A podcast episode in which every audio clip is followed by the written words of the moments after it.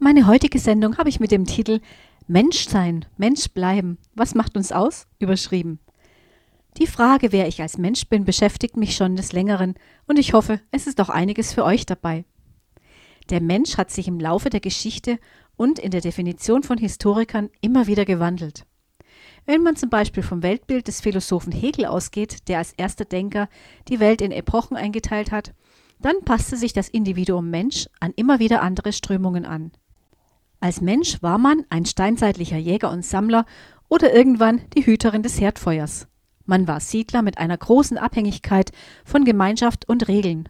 Man war vielleicht Leibeigener und Sklavin, Herr oder Herrscherin. Man war unterdrückt oder unterdrückte selbst, später Revolutionär oder Opfer. Strömungen wie das mittelalterliche Weltverständnis oder der Absolutismus brachten Menschen hervor, die wenig Möglichkeit zur Selbstentfaltung hatten.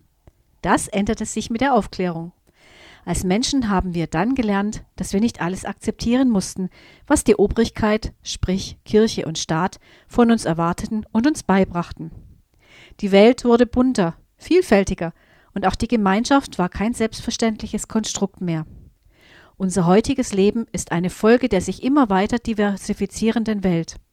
So haben wir eine Fülle an unterschiedlichen Glaubensüberzeugungen und Gemeinden, Kirchen und Gemeinschaften, ist das gut? Diese Frage dürfen wir uns nicht stellen. Sie führt zu nichts. Wir leben in dieser Welt und mit unserer Zugehörigkeit zu einem Reich, das nicht von dieser Welt ist, sind wir doch nicht aus dieser Welt. Also versuche ich nach einer kleinen musikalischen Pause, diese Welt und unser Menschsein sozusagen von oben zu betrachten. Wer bin ich als Mensch mit dieser reichhaltigen Menschheitsgeschichte? Wie bleibe ich angesichts der vielen unterschiedlichen Herausforderungen ein Mensch? Gerade diese Frage ist in Zeiten der künstlichen Intelligenz, der KI, keine unwichtige Frage und sie beschäftigt Politiker und Informatikerinnen, Philosophen und Psychologinnen sowie eine Vielzahl an anderen Fachleuten gleichermaßen. Bis gleich!